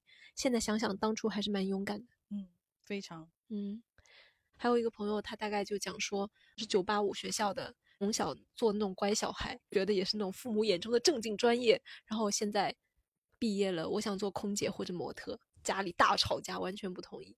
然后大家都说很棒，加油。对啊，可不是一般人能做空姐，嗯肯定就是个漂亮妹妹啊。嗯这位妹妹说，我保研选学校的时候，因为家在北京，所以一直都希望研究生能回家这边读。结果就在那时候，突然发现了自己喜欢学什么，简直是命运一样的相遇。然后就把之前的 offer 全部都拒了，来外地读研了。家人各种就是劝。我最终决定了，还是要在这里读书，能够纯粹的追逐一些东西，真是太值得了。哦，天呐，我觉得好棒，就是你能真正找到自己喜欢的东西，就已经很厉害了。真的很难，很多人真的是找都找不到。对，所以我就觉得很幸运。嗯，这个朋友他讲的这个点很好，我觉得他说买车、骑车（括号公路车），出门骑车真的让我看到了好大好大的世界，享受阳光、风和大自然的一切，真的很美好啊。哦，我很喜欢这种，就是因为你拓展了某一个兴趣啊，或者你选了一个很小的角度，然后你的生活就不一样。而且我觉得它是一个成本算是比较低的一个突破，因为有的时候大家就是生活在城市里，你可能有婚姻啊，然后有小孩呀，然后有工作啊，甚至可能还要照顾老人啊等种种枷锁中，你要真的就是像那些妹妹说，我要突然跑到雅加达去追星，或者是我突然跑到美国去，不告诉我爸妈，可能就是困难太大了，你没有办法完全放弃。可是如果你只有就是把世界撕开一个小小的口，能够自己从这个小口里穿出去，找到一片自己的天地，我觉得就已经非常非常好了。没错。这个朋友他说是竞选社团干部，在其他人眼里应该不是多大胆的决定，但是对于当时非常社恐的我来说，拥有敢于站在人前的勇气，已经是往舒适圈之外走了一大步了。那个时候也不是自愿主动想去，但抱着试试就试试的心态还是上了。现在我很感谢当时的勇气，我经历了很多，也收获了很多很多的友情，相信也有让自己变得更好。我觉得这就是很好，因为大家勿以胆大的事小而不为。就是可能你通过别人的眼睛看是小事，但是可能对于你当时在那个处境里面就是一个很大的进步。而且我看了这么多大家的故事，我有个很强烈的感觉，就是可能有些人就是天生大胆，但是有很多人勇气就是通过这样的小事一点一点积累起来的。可能成了，可能不成。但是我因为就是这样试过一走那一步出去之后，我就发现，哎，这一步我是可以走出去的。然后我下次我就会还有再往前探一步的勇气。然后有很多时候，那种大决定是因为你前面这样一件一件一件的小决定，然后把它们积累到你现在走到这个地方，可以做一个很大的选择。没错，就像这个妹妹说，她说他最大胆的决定是承认自己喜欢了一个同性。他说，因为我觉醒的非常非常晚，从小到大没有人告诉我可以喜欢女孩。他说我小时候还幻想着结婚生小孩呢。高中时候只知道自己对她，就是女字旁的她很黏，一日不见如隔三秋那种，不见她。想见了更想，换做现在，我肯定知道我爱他呀。可是那时候不知道。大学之后，我忘了什么契机，看了百合文，了解了 less，知道了情欲，猛然发现我爱他，然后观念就出现了冲突，就是他自己的观念出现冲突，消化了很长时间才接受自己是喜欢同性的。我就觉得就是很不错。你看他完全是一个向内自我探索的过程，他其实都没有做出什么直白或者是很外在的那种决定。比方说，我没有。去，呃，真的向女生表白呀，也没有真的就是说好跟家里宣布我要出柜，他没有做这些，他向内探索了，认可了自己，我就是一个女同，我这可能是一个大家看不见的东西，可是对于他自己来说已经完全不一样。没错，这个朋友说啊，他太可爱了，他说割痔疮，十八岁妙龄之际去割痔疮了，还以为跟我高中割扁桃体差不多，医生都感叹好稀奇，这么年轻的来割痔疮，不过痔疮倒是不小。为什么说大胆呢？后来我才知道，这个很普遍，很多人都选择塞进去，而且也不知道有多痛，结果就是火辣辣的，疼了两夜都睡不着。影响是后来再也不便秘了。然后他还发了一个挑眉笑的，就是黄豆人表情，非常的可爱啊！大家就是真的要注意菊花的健康，因为。割痔疮的手术确实很痛苦，我有朋友去做过，而且我跟大家讲说，有的朋友很多人到了割痔疮这点是不得不割，因为你已经流血不止了。有的人不割也 OK，因为我也有痔疮，但是我的医生跟我说，你保持肛门健康，就是让它有一两颗流那是不要紧的，不要害怕，你不要让它严重就好了。对，然后大家那个去体检的时候也可以，就是请医生帮你指检一下，然后细细的问几句，对，很重要。对，总之是一些来自于。我们这些朋友们都已经割过痔疮的人的一些忠告。OK，这个朋友他说裸辞，硕士毕业之后找工作被家里人催到崩溃，最终妥协进了银行（括号和专业完全无关）。结果工作半年就情绪障碍，最终裸辞，生活迎接大滑坡，也不知道自己当初为了什么妥协，一错再错。但是我觉得就是有些时候人生就是会有失控的时候，你可能是当时刚好赶上你的生活体验不是很顺的时候，比如说你处在的。情感关系中啊，或者跟家人的关系，就是很很多时候，我觉得很多事情是随机的，就是被那个东西推了一把，你有可能往这个方向倒，有可能往那个方向倒，嗯嗯。但是我觉得你现在裸辞做出改变就还不晚。对，这个妹妹说：“我以前是成绩还可以的理科生，高中时候因为看了偶像剧（括弧就是那个放羊的星星）哈，可能很多朋友都看过，我就想当珠宝设计师，就求家里。那时候我马上就高三了，只有小时候学过一点画画，不像其他美术生画了很多年。我是小城市的，在我们那里普遍印象只有考不上大学的人才会去艺考，但我妈当时还是送我去北京集训了。现在我在大学里面当老师教首饰设计，谢谢妈妈。哦，觉得很好。”真好。嗯，家里呀，真的对小孩非常支持。一般高三的学生真的很难 有家长会做出这样的决定，还特意送你到北京去集训。哎，嗯，没错，你很幸运。这个朋友说，大胆决定和喜欢的男孩子表白，当时被拒绝了，我伤心了很久很久。但现在很神奇的变成了很好的朋友。马上就要毕业了，大家又各奔东西，或许朋友就是最好的安排。该出手时就出手，然后就是就是没成，你也没有亏嘛。嗯，大家就是在感情生活中完全可以主动一点。这个朋友他说，二零年大学好友突然患病去世，让我终于下定决心以后不结婚了。其实之前一直有这个想法，但摇摆不定。现在已经三十一岁了，可能还会面临父母的催婚，但我会坚持下去。说就是人生中的一些变故，就是会让你坚定你现在的一些选择。这位朋友说：“我二十六岁，卖了唯一一套住房，出国读了本科，三十一岁毕业，至今三年了，一点也没有后悔。我觉得很厉害，卖房子去读书。然后我就想到谢楠把房子卖了，支持吴京拍《战狼 》，然后没有想到就是票房那么好，因为当时就是没有人看，没有人知道吗？对，没有人给他投钱，然后要到卖掉自己家房子来拍电影的。我觉得就是很了不起。虽然我对这部电影没有什么。”就是我没有特别喜欢，但是我觉得能有勇气做自己喜欢的事情，就是非常厉害。而且是卖掉房子这种事情，你一听就是就是丈母娘可能要把你腿打断的那种 事情。你都有老婆孩子，你还把家里房子卖掉，对不对？对。但是我觉得就是这个勇气让我非常的钦佩，而且我觉得。更让人敬佩的是，谢楠在支持他，就是你老婆在支持你做这件事，对吧？因为你不可能自己去卖房子，对不对？不经过老婆同意，一定就是老婆。所以就有些人说，那个转发这个谢楠，你也能获得就是多少倍的那个投资收益什么的，特别搞笑。你收到钱，这个朋友啊，真的把我笑死了。他说我贫瘠到无故事可讲，本人最大胆的就是在基金放了一些钱，从此开始长夜难 眠。真的是确实太大胆了，而且在这种经济情况下，没有办法，我也我也开始心痛了。这个朋友说，选择顺产，这辈子没这么痛过。就无论是生还是育，我觉得就是大家选择做母亲都是非常了不起、非常具有勇气的一个决定。所以也希望，其实我们整个社会都能体会到这种不容易，给母亲们更多的支持和理解。不要让他们再丧偶式育儿，然后不要让他们再啊生个小孩这么矫情啊！对，嗯，当你听到这种话的时候，为他们站出来说句话吧。没错，这个朋友说，人生最大的决定就是知道公司有转岗机会后，想着回家之后照顾父母养老也很不错，立刻申请，成功面试，顺利从深圳转回二线家乡，并一直稳定的干着这份工作，轻松生活。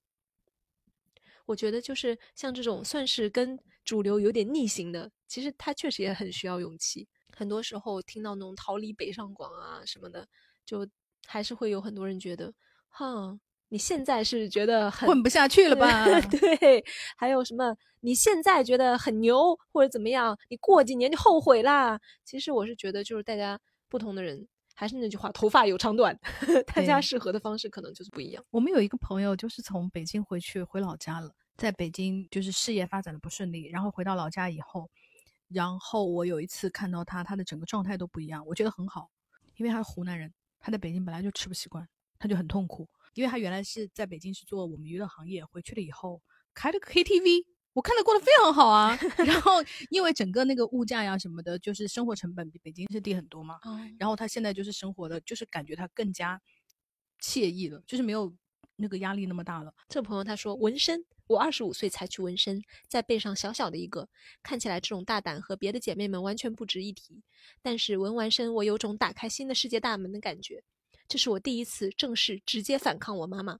我发现家里也不能把我怎么样，于是我翅膀越来越硬。婚姻事业完全靠自己决定，我父母对我只有建议权，再也没有决定权了。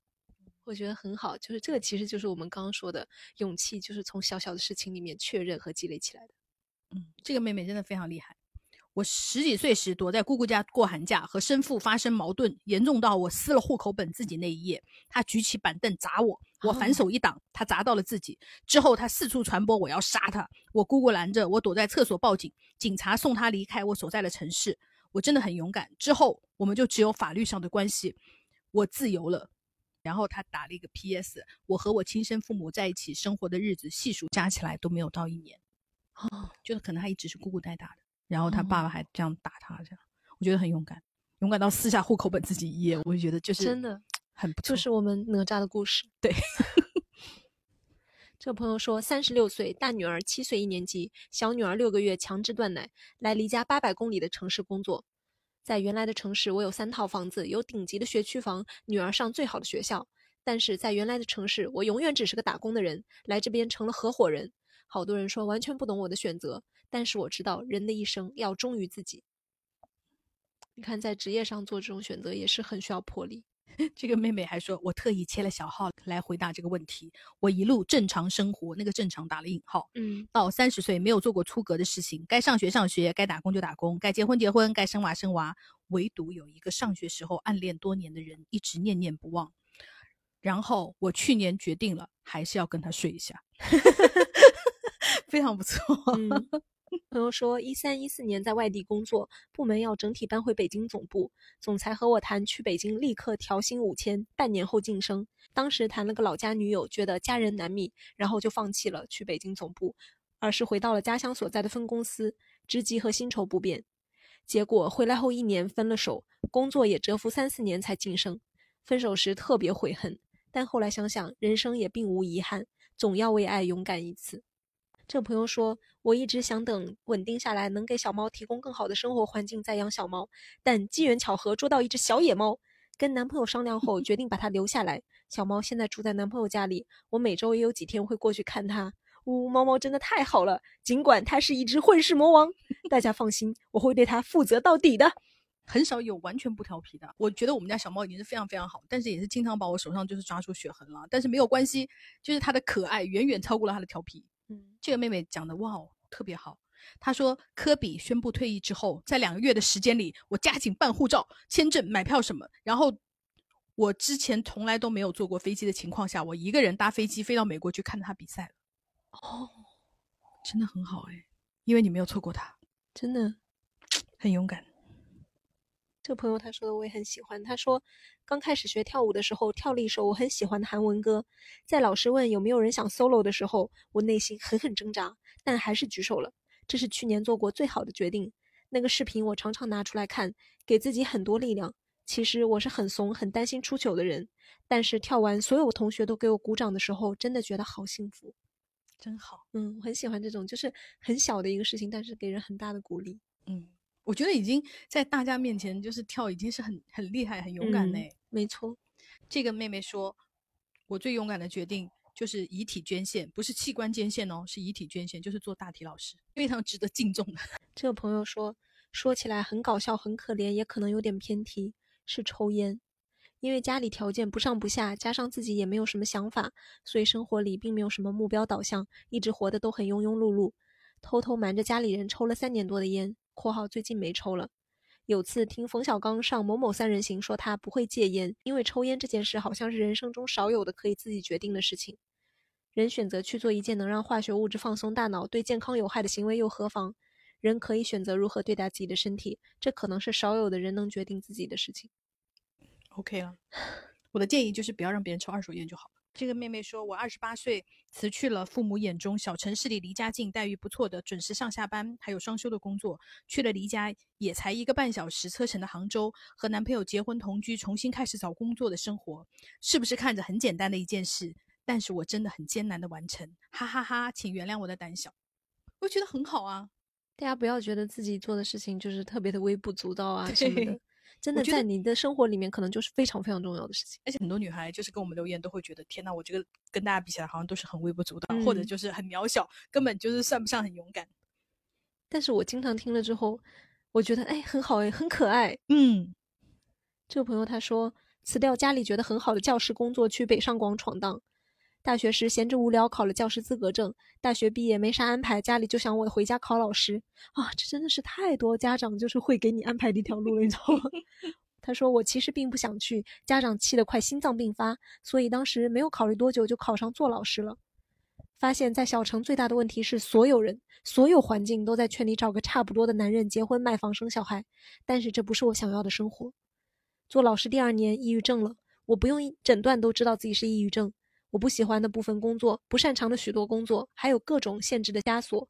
我每天上班如上坟，对着我妈哭了两个星期，说服了家里人辞职了。现在在大城市闯荡，属于没成就的不孝子孙，但是自由舒适，不婚不育，有自己的兴趣追求，挺好的。我们前几天有一个直播，有一个妹妹说她那个失恋了，然后呢，他一个人跑到泰国跑普吉岛去玩，然后普吉岛不就是比较小嘛，在那种酒吧里面喝酒，然后他那种酒吧就是前面是有一个那种舞台的那种酒吧，然后他就是喝的就是有点醉了，然后一个人跑到舞台上就是那种大唱特唱失恋歌曲，然后就是他自己觉得就是还蛮傻的。结果旁边一桌有一个美国男生，就是一直看着他，然后他唱完下来，那个美国男的就跟他搭讪，就说：“我觉得你唱的很好。”然后 当然这就是旅行的艳遇，他就跟那个男的就是发生了一些一夜情的关系。没有想到，我不是说普吉岛很小吗？没想到第二天他去逛商场的时候又碰到了这个美国人，然后他就跟这个美国人就是在普吉岛上过了那个几天，然后没有想到的是，他们就此决定交往，并且跟我们讲电话的时候说他们已经要订婚了。哦，对，哇哦。他就说，嗯，所以他从头到尾，包括上去唱歌呀，包括一个人去旅游啊，就是他随随便便做的那种鲁莽的决定，就是现在是有一个非常美满的结局。这个朋友说，去英国读书，动机是和初恋分手，不想再在同一个国家，而且一眨眼大学快毕业了，但朋友都陆陆续续出国或考上研究生，突然有种不合群的感觉。加上爸妈不会给买房子，不是独生女，我心里不平衡。来到英国之后，认识了非常多朋友，在班里人见人爱，本地人都非常友好，整个人快乐很多。不管是爸妈重男轻女带来的戾气，还是爱情中的撕心裂肺，都好像无形之中好了许多。没有人拽住我了，也没有压力了。第一次觉得读书就能学到东西，成绩很不错。在大学的时候，从来没有这种感觉。唯一的问题就是我很想念我的猫猫。好。希望你早点就是安顿下来，然后跟你的小猫团聚。对，这位妹妹好厉害哦！她说我离婚了，而且我离婚了两次，离婚两次都是我提出来的，净身出户，而且我现在是第三婚了，我还准备要生小孩。我觉得哇哦，真的就是看上去就是个生活能量很足的女生，对不对？真的，一直有勇气就是往前走。嗯。朋友说，六年前不顾父母的反对，拿着自己赚到的十万元去交首付，买了总价四十五万的房子，现在翻了三倍，真不错。嗯，祝大家赚大钱。觉得这个也很好。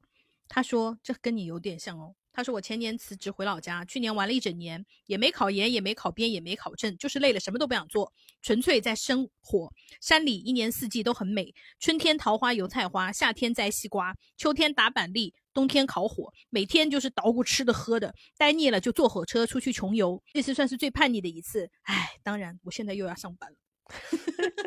你看我们这种故事，最后都是啊，没钱又要上班了。”但是听上去真的就是像一个李子柒的故事。嗯，希望我们就是早点再赚点钱，然后再去做一次李子柒。这朋友他说做过最大胆的决定是疫情第一年去做了收费 M，其实本质上就是嫖。嗯，为什么是嫖？因为你要去那种 SM 的店呢，M 就是付钱的那一方，S 是作为员工来为你服务的，相当于你就是购买了 SM 的性服务，所以它就是跟嫖其实是一样的。OK。然后他说，因为大多数男人最主要的目的还是做爱。那时候一九年疫情，一个人在读书的城市被封了差不多一个月，逃离糟糕的原生家庭，放纵自己在人生的画布上乱涂乱画。机缘巧合之下，进入了性虐恋的圈子，在各种 App 上了解到这个圈子里男女比例的极度失衡，于是这个念头就在脑海里产生了：为什么不呢？于是我就去做了。后来我慢慢想明白，这种行为是心理上的对父母的一种报复。你看，因为你们不爱我，所以我把自己过成这个鬼样子。即使我从来没有，即便我从来没有对父母透露过半分我的近况，现在想起来偶尔会后怕。幸好我没有遇到跌破人性底线的坏人。一个人如果存心想要报复社会，你是防备不了的。然后我就问他，你最后是如何决定结束这个情况呢？然后他说，其实时间久了，对这种快餐式的性爱腻了，人的内心其实更加空虚。更根本的原因还是找到了自己之所以会这么做的那个症结，就是他想要在心理上对父母报复嘛。然后他说找到了这个症结之后，就不会在这种放纵的世界里越陷越深了。刚好那段时间遇到了现在的男朋友，带我走进了一个完全不同的世界。对于过去，我从认识之初就完全坦诚，他会介怀，但并不会威胁到我们的感情，反而在一次次的磨合沟通之后，为我们的亲密关系增添了很多的情趣。我觉得就是在这个过程中，就是在自我探索中也成长。嗯嗯，而且他找到了，就是我为什么要去这么做。嗯，我觉得发现这个动因其实是最大的一个改变的契机。对，嗯。这个妹妹说：“我倒追小我八岁的弟弟，开学之前睡了他，虽然没有多久就被分手了，很难过。其实我们今天讲的很多的那种大胆的决定，它不一定都是过上了美好的生活，或者是它让我的生活变得更好了，也有很多就是失败了，就是至少在当下这个这个决定的后面是失败了。但是我看到更欣喜的是，很多人不会因为失败了而认为我这个决定做错了，所以我觉得就算是失败，不代表后悔。”我很喜欢大家就是这种，哪怕我做出了这种大胆的决定，最后没有得到一个好结果，可是我也得到了快乐。我很喜欢大家这样的态度。嗯，而且你说到失败这个，这朋友他就说，二十三岁，刚刚考研二战失败，初中一直成绩很好，中考考了四分就能免费考上市里最好的高中，但是我执意要去。家里人都反对，但妈妈还是尊重我的决定。上高中花了四万五，然后他就是说现在考研二战失败嘛，我觉得他应该是被吞平了吧，可能就是家里人有一些不愉快的话。然后他说听了这些话之后，我真的很怀疑当初拼命要上一中的我是不是真的做错了。可是我还是觉得那个决定没有错，只是我没有珍惜住机会，也辛苦了妈妈替我顶住了家里人的压力。十五岁开出的枪，终究在二十三岁打中了自己的眉心。哼，就是加缪的那句话。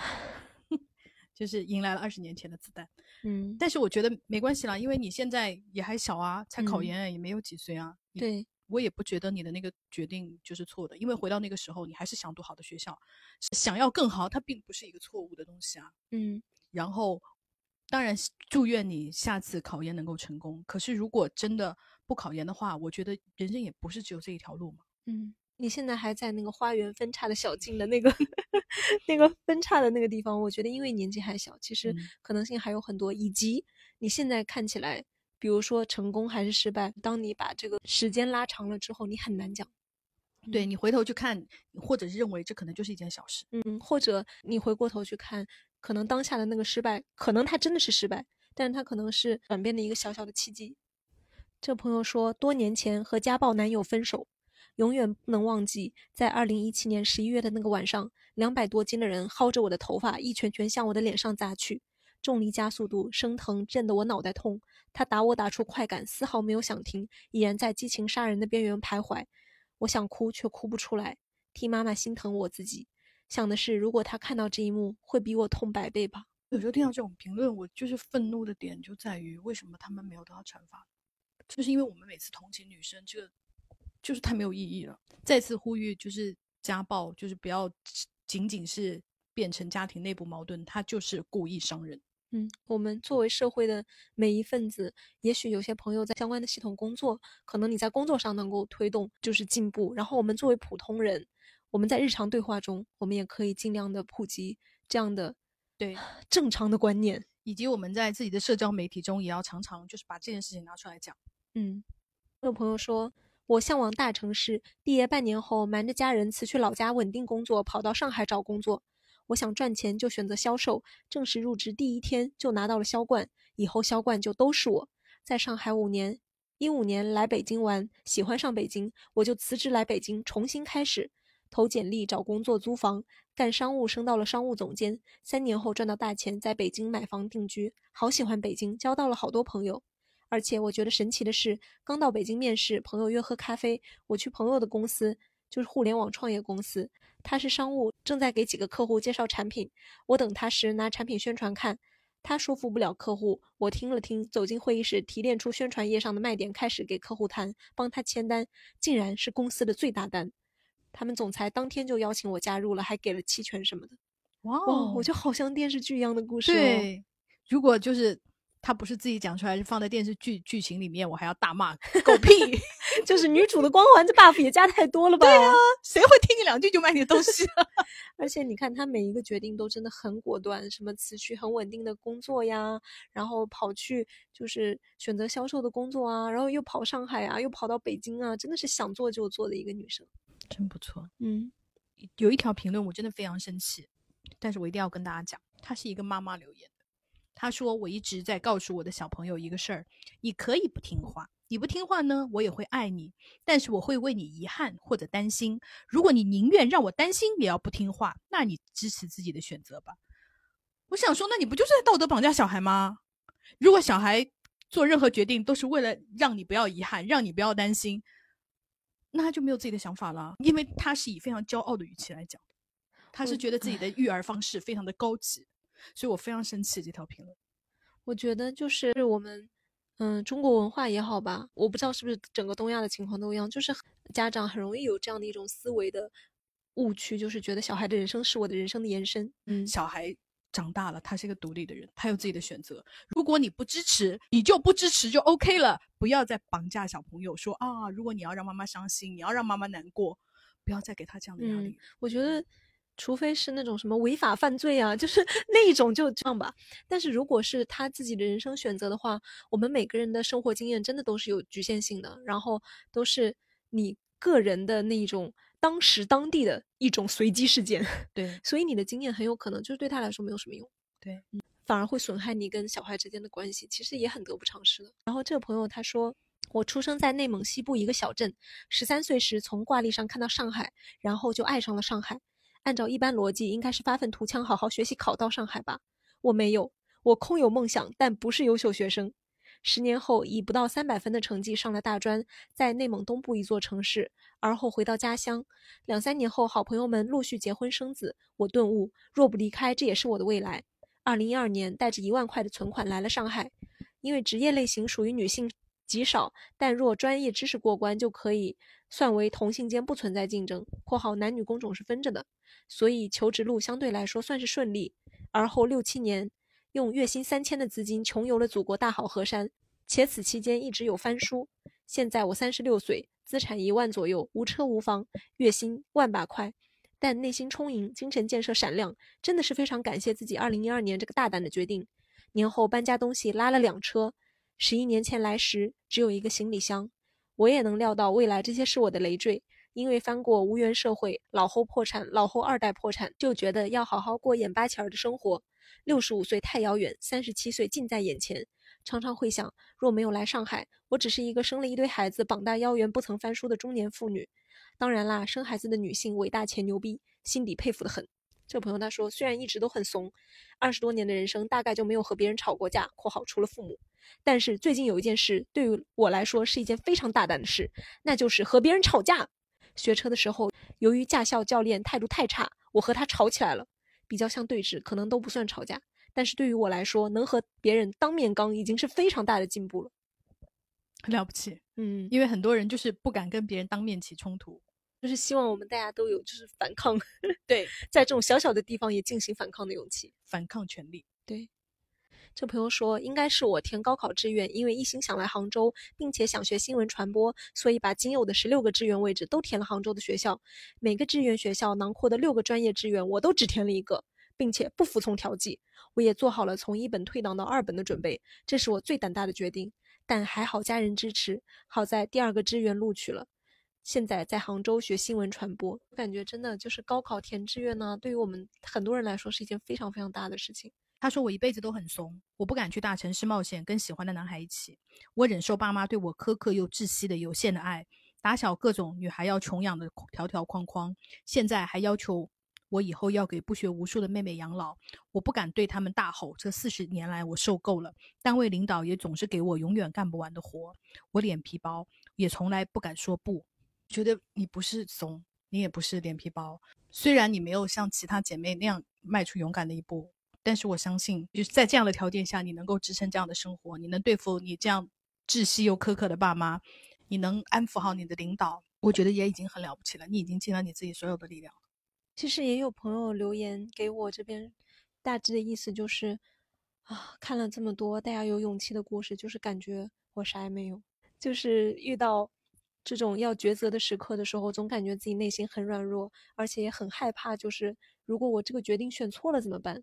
因为从小受到的教育就是让我过着那样的很循规蹈矩的生活，其实是不敢偏离正轨的，所以更害怕说万一选错了啊！我就觉得其实，嗯，我听到这种留言的时候，我就觉得，其实这是我们很多女生。你在人生的某一个时刻，我不认为大家在每一个时刻都一定是像铁人一样的。你可能在人生的某个时刻都会遇到这种迷茫的时刻，以及对自己不是特别有信心的时刻。这种时候怎么办呢？我觉得是这样，就是其实我们前面讲的支持很多都是私人的支持，比方说父母的支持、爱人的支持、朋友的支持，甚至有一些是老板啊、老师啊这样的支持。我觉得我们更多缺欠缺的是社会的支持。没错，也有很多就是大家为什么不敢做那样的决定？为什么就会觉得我走错一步、行差踏错一步就会掉入万丈深渊？其实不应该是这样子的。我觉得很，如果有更多，比方说来自社会各界的支持，来自社会舆论的支持，我们的人生可能就会大胆很多，我们就会做出很多你。遵从自己内心的决定，嗯，而且很多时候，个人的选择确实是社会的延伸嘛。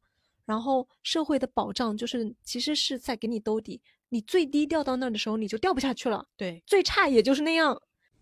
生完小孩的妇女重返职场，你可能休息了一年两年，然后呢，你再想回到职场也没有那么容易了。你可能能够回到原来的公司，但你不一定能回到原来的岗位了。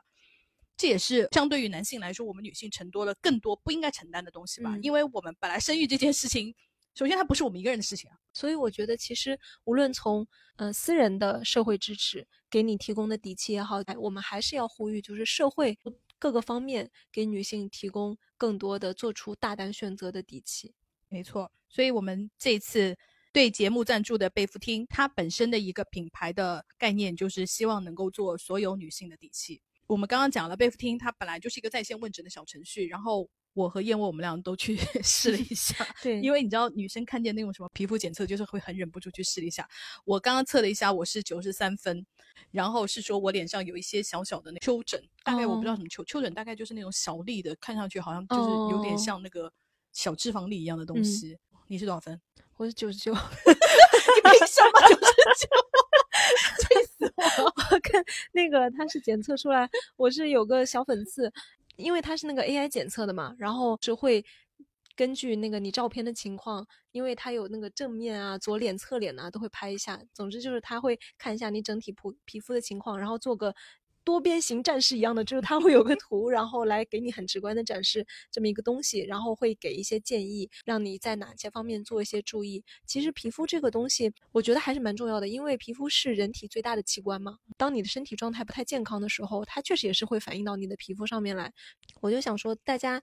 在日常生活中，其实除了对美的追求，也是出于健康的角度，也可以多多关注自己皮肤的情况。尤其是我们女生脸上长恶性痤疮的，它的原因也会非常复杂。有一些线上问诊的，就是有医生来给你帮助，其实也蛮好的，就是我觉得也很重要。然后另外一个也，其实也想提示一下大家，可能不止从皮肤科的角度去问题，这也是我自己的个人的一个经验哈。比如说有一些多囊。卵巢综合症，我们这样的女生呢，你可能会有一些雄激素高的问题，然后这个雄高导致你的这个恶性痤疮，它往往是会留下痘印的。所以你在就诊的过程中，其实也可以有意识的去想一下啊，我这个月经是不是规律的，然后来综合的考虑一下自己的皮肤的情况。赞助本次节目播出的贝弗汀这个品牌，他们也是有非常便捷的在线问诊小程序，就是会有。国内顶尖的医生帮助大家实时评估皮肤状况，提供精准的方案，多维度解决皮肤困扰。如果你有黑头、白头、闭口、粉刺、痘痘的困扰，或者想要了解自己现在皮肤的状态，大家可以去贝弗汀的小程序进行体验。我们会在评论区抽取两位小伙伴免费体验贝弗汀的产品。我是觉得它比较方便啦，就是有的时候你不愿意去医院的话，你其实直接在手机上就是可以面诊，我让很多。有小小困扰，但又觉得嗯不值得为他去医院的朋友，就是一个方便的解决方法。嗯，好，那我们今天差不多就到这里喽。然后我想说，如果大家还有什么觉得，哼，我的决定比他们大胆多了，我一定要跟大家讲。如果有一些想要赢过他们的那些朋友，欢迎在我们的评论留言或者是私信给我们也 OK。没错，然后也祝福大家在以后的生活中，能够在小小的一个个的决定里面获得更多的勇气、胆量，做出更多。不管后不后悔吧，总之你 enjoy 的决定。OK，好，拜拜。好，下次见喽，拜拜。